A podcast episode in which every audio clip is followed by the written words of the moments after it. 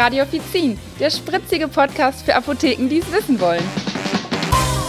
Hallo und herzlich willkommen zu einer neuen Folge von Radio Offizin. Wir sind's wieder, Michael. Und Theresa.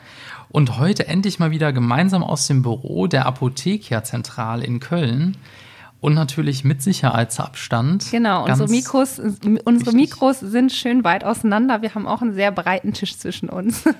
so sieht's aus. Ja, und passend zum Thema der Folge die Corona-Warn-App.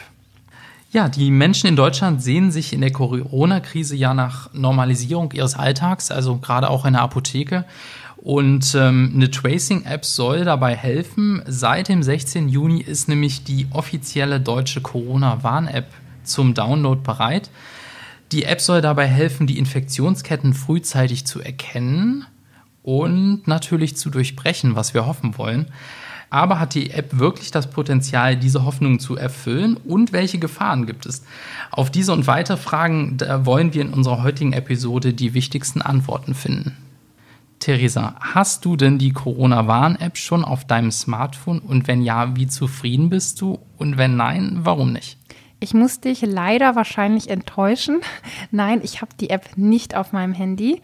Ähm, ich muss sagen, ich habe nicht ähm, so das allerneueste Handy. Ich habe, glaube ich, noch nie ein Handy komplett neu gekauft. Ich kaufe die mal gebraucht und meins ist einfach schon ein paar Jährchen alt. Und ich habe sehr viele Fotos und Materialien und Apps auf meinem Handy, sodass ich wirklich keinen Speicherplatz drauf habe. Tatsächlich muss ich auch gestehen, ich habe die App genauso wenig, mhm. ähm, habe aber ganz viele Kolleginnen und Kollegen hier im Büro, die die App haben. Und mhm. da habe ich mir auch die Infos geholt. Mhm. Ähm, ich habe es nämlich probiert, die runterzuladen, beziehungsweise hatte die runtergeladen. Aber tatsächlich diese ständige Bluetooth-Verbindung, ähm, da macht mein Handy nicht mit. Der Akku, mhm. der ist irgendwie viel zu alt mhm. und das dauernd der Akku leer. Und ähm, dann habe ich gesagt, nee, Akku selber kann ich nicht tauschen und ein neues Handy ist mir einfach zu teuer. Mhm. Das lasse ich jetzt mal. Ähm, aber man muss sich die App ja auch nicht installieren. Ähm, du hattest doch bestimmt aber schon Kundenanfragen dazu in der Apotheke, oder? Ähm, bei uns, ehrlich gesagt, hatte ich das noch gar nicht in der Apotheke, auch von Kollegen nicht mitbekommen, dass die Kunden danach gefragt haben. Ich denke, dass die sehr, sehr gut mit Informationen ähm, quasi bedient sind. Ich kriege die Infos selber auch, habe die sehr viel über die Medien und Nachrichten mitbekommen. Da wurde das ja auch ausführlich nochmal erklärt oder auch erklärt, wie das Ganze abläuft, diese ganzen technischen Vorkehrungen. Wir haben wirklich Flyer in der Apotheke, aber da liegt auch noch ein riesiger Stapel und da ist auch noch, glaube ich, keiner von rausgegangen, äh, gefühlt, ähm, weil wir da einfach diese Nachfragen gar nicht nach haben, muss ich sagen. Okay, tatsächlich bei euch mhm. nicht. Ich habe es schon von einigen Kollegen jetzt gehört, von einigen ähm, äh, Kollegen aus den Apotheken. Ähm, was ich ganz süß fand, es waren auch ähm, ältere Damen und Herren dabei, die dann mit ihrem ähm, Senioren-Smartphone mhm. natürlich gerne diese App runterladen wollten, ja. Ähm, wo die, die Kollegen denen leider erklären mussten, das funktioniert nicht mit ihrem Handy. Ja, wieso? Mhm. Ich habe doch da so ein ganz tolles mit großen Tasten und so. Mhm. Ist halt ganz schwierig. Ähm, laut einer Studie sollten natürlich etwa 40 Millionen User diese App installieren. Mhm. Damit die wirklich ihre volle Wirkung entfalten kann. Ähm, wir haben einen Bevölkerungsstand von 83,2 Millionen in Deutschland. Ich habe das dann einfach mal runtergebrochen und habe mhm. gesagt, ja, ungefähr die Hälfte, also jeder Zweite. Mhm. Das ist jetzt natürlich, wir, wir beide machen unsere Statistik oder machen die Statistik jetzt kaputt, kaputt weil wir beide haben sie nicht. Mist. Paradebeispiel. Paradebeispiel, Mensch. genau.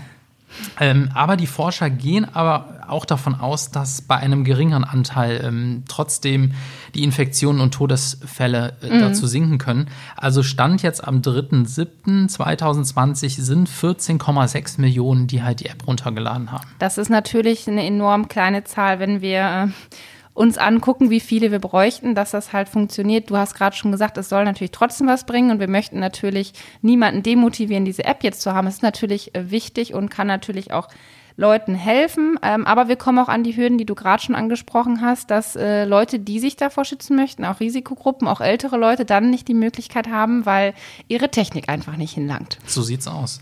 Ähm, ja, was machen wir denn jetzt, wenn wir die App haben? Was soll die dann leisten oder was kann die leisten? Also die App schützt die Anwender nicht davor, selbst mit dem Virus infiziert zu werden. Ich denke, das ist uns allen klar, dass sie den das Virus nicht ja. festhält und dass die uns auch keinen Mundschutz gibt. Ähm, sie soll aber die Infektionskette einfach erkennbar machen und unterbrechen, sodass es einfach nachzuvollziehen ist. Ja, und das Virus ist natürlich schon ansteckend, bevor überhaupt die Krankheitssymptome sichtbar sind. Und ähm, die App hat dann die Aufgabe, Personen frühzeitig zu warnen, äh, die mit dem Infizierten halt in Kontakt standen. Genau, und wenn es dann wirklich zu einem Infektionsfall kommt, dann bekommt die Betroffene, äh, der betroffene Kontakt einen Hinweis, dass sie sich testen lassen soll. Also im Endeffekt wird man Bescheid bekommen, man weiß aber auch nicht, von welcher Person das kommt und woher, sondern man kriegt einfach einen Hinweis. Genau, man weiß halt Ganz auch nicht, neutral. an welchem Standort das passiert ist. Ne? Genau. genau. Welche Rolle spielt denn jetzt das Bluetooth dabei? Ja, das ist ein ganz spezielles elektronisches Thema. Ich habe das mal ein bisschen ähm, schöner bildlich umgesetzt oder versucht, euch bildlich zu machen. Wir haben jetzt Sommer, wir haben ähm, gegebenenfalls Urlaub und ihr müsst euch vorstellen, ihr seid an der Küste am Meer und da steht ein Leuchtturm und euer Smartphone ist jetzt wirklich ein Leuchtturm. Und ähm, die App verwandelt sich also im übertragenen Sinne in eine Art kleinen Leuchtturm, der dann halt ähm, dieses Bluetooth-Signal aussendet. Mhm. Dieses Bluetooth-Signal nennt sich ähm, Low Energy, ganz mhm. kurz BLE. Und das ist ein oder soll ein energieeffizienter Standard sein. Also ich habe das ja jetzt bei meinem Handy leider nicht, äh, hat bei meinem Handy nicht geklappt. Der Akku wird trotzdem leer. Aber ansonsten soll damit wenig Energie verbraucht werden und mhm. es soll über eine kurze Distanz, also 10 bis 40 Meter Reichweite, übertragen werden. Ähm, das kennt ihr zum Beispiel vom Smartphone zum Fitness-Tracker oder von der Freisprechanlage zum Headset. Mhm. Und über diesen Kurzstreckenfunk, da werden dann halt sogenannte Identifikationsnummern, also IDs ausgetauscht. Und ähm, das Smartphone prüft dann ähm, die Signale von anderen Nutzern und ähm, ja, die, wenn die sich dann ähm, auf, in einem Zeitraum von 15 Minuten halt äh, näher als zwei Meter kommen, dann tauschen diese Smartphones halt die IDs aus. Mhm. Und äh, ja, dann kann es halt irgendwann zu einer Nachricht kommen, wenn ihr auch mal mit Infizierten ähm, in Kontakt kamt. Mhm. Also alles äh, quasi ganz spannend und alles läuft irgendwie ganz im Hintergrund ab. Ja, also dafür, dass man genau. einfach diese App hat, ähm, passiert trotzdem in mit und in der App ja relativ viel. Genau. Zum Glück äh, sehen nicht alle die Daten. Das wäre sonst auch, glaube ich, der Super-GAU. Äh, in dem Datenaustausch werden nie Informationen der Benutzer verwendet. Also über die Person erfährt man so gesehen nichts. Und die App generiert zunächst einen anonymen Tagesschlüssel und aus diesem werden alle 15 Minuten neue temporäre IDs erzeugt, die dann mit anderen Smartphones Smartphones ausgetauscht werden. Ja, und wie eben schon erklärt, ähm, die Corona-Warn-App, die erfasst dann nur Begegnungen mit anderen Geräten und speichert diese IDs und mehr nicht. Ähm, die kann aber nicht ähm, erkennen, wo an welcher Stelle diese Begegnungen stattgefunden haben. Also ob Theresa jetzt in der Bahn saß oder mhm. halt irgendwie im Park äh, jemandem zu nahe gekommen ist, wie auch immer. Und ähm, hat auch keinen direkten Rückschluss auf die Nutzer der App. Genau, also wenn ihr das selber von einer Person wisst, oder äh, betroffen seid oder werdet, dann sind das einfach Menschen, die euch persönlich Bescheid sagen, ja, die sich so bei euch melden, aber über diese App würde man das so nicht wissen. Was macht man denn jetzt, wenn man positiv getestet wird? Wie verhält man sich dann? Ja, in diesem Fall trägt man dann den Status selbst in die App ein. Mhm. Dafür bekommt man ähm, einen QR-Code vom Testlabor. Ähm, das ist halt wirklich, um Missbrauch oder Irrtum zu verhindern, also dass da nicht jeder Hinz und Kunz einfach irgendwas einträgt mhm. und sagt, ich habe jetzt Corona oder auch nicht. Mhm. Ähm, alternativ gibt es da auch eine äh, sogenannte TAN, die man vielleicht von der Bank oder so kennt, äh, die man von einer Telefonhotline bekommt. Mhm. Und wo findet man die App und wie kann ich jetzt meine Kunden in der Apotheke auch bei der Suche unterstützen? Jawohl, also erstmal muss man natürlich gucken, ähm, dass, das, dass das Handy ähm, dafür geeignet ist. Also wie ich eben schon sagte, ähm, so Smartphones von Omis, mhm. also so wirklich, äh, äh, wie sagt man so schön, Seniorenphones funktioniert in der Regel leider nicht. Also es muss schon ein Android-Smartphone sein oder halt ein, ein Apple-Phone, also ein iPhone im Prinzip. Und das Ganze hat dann halt wirklich mit den, mit den jeweiligen Stores zu tun. Ähm, also man kann sie suchen oder man sollte sie suchen unter Corona-Warn-App. Ähm, bitte nicht eingeben Covid-19 oder andere Suchworte. Also es ist wirklich nur die Corona-Warn-App, mhm. die man da findet. Und wenn man sich nicht sicher ist, kann man auch über die Bundesregierung, ähm, über die Homepage direkt den Link finden. Den haben wir dann auch nochmal in unseren Shownotes halt ähm, eingestellt. Genau, und bevor ihr loslegt, sollte man einige Sachen überprüfen. Einmal, ob man diese Mindestanforderungen überhaupt erfüllen kann, wie du gerade schon gesagt hast. Omi-Handys, darunter könnt ihr euch alle was vorstellen. Aber es geht auch bei neuerer Technik schon los. Zum Beispiel ähm, das iPhone, da geht es ab Modell 6S oder SE, ähm, das Betriebssystem iOS 13.5. Ähm, das sind dann circa 15,3 MB für die App. Das sollte auf jeden Fall passen. Und bei Android ist die Unterstützung von Bluetooth ähm, LE Voraussetzung und zudem müssen auch die Google Play Services laufen. So sieht's aus.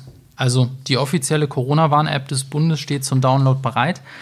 Ähm, ja, ihre Nutzung ist für euch freiwillig, für jeden kostenlos. Auch der Download ist kostenlos. Ihr könnt die, wie gesagt, im Google Play Store, Android oder im App Store iPhones herunterladen und die informiert zuverlässig über Infektionsrisiko, auch mit hohem Datenschutz.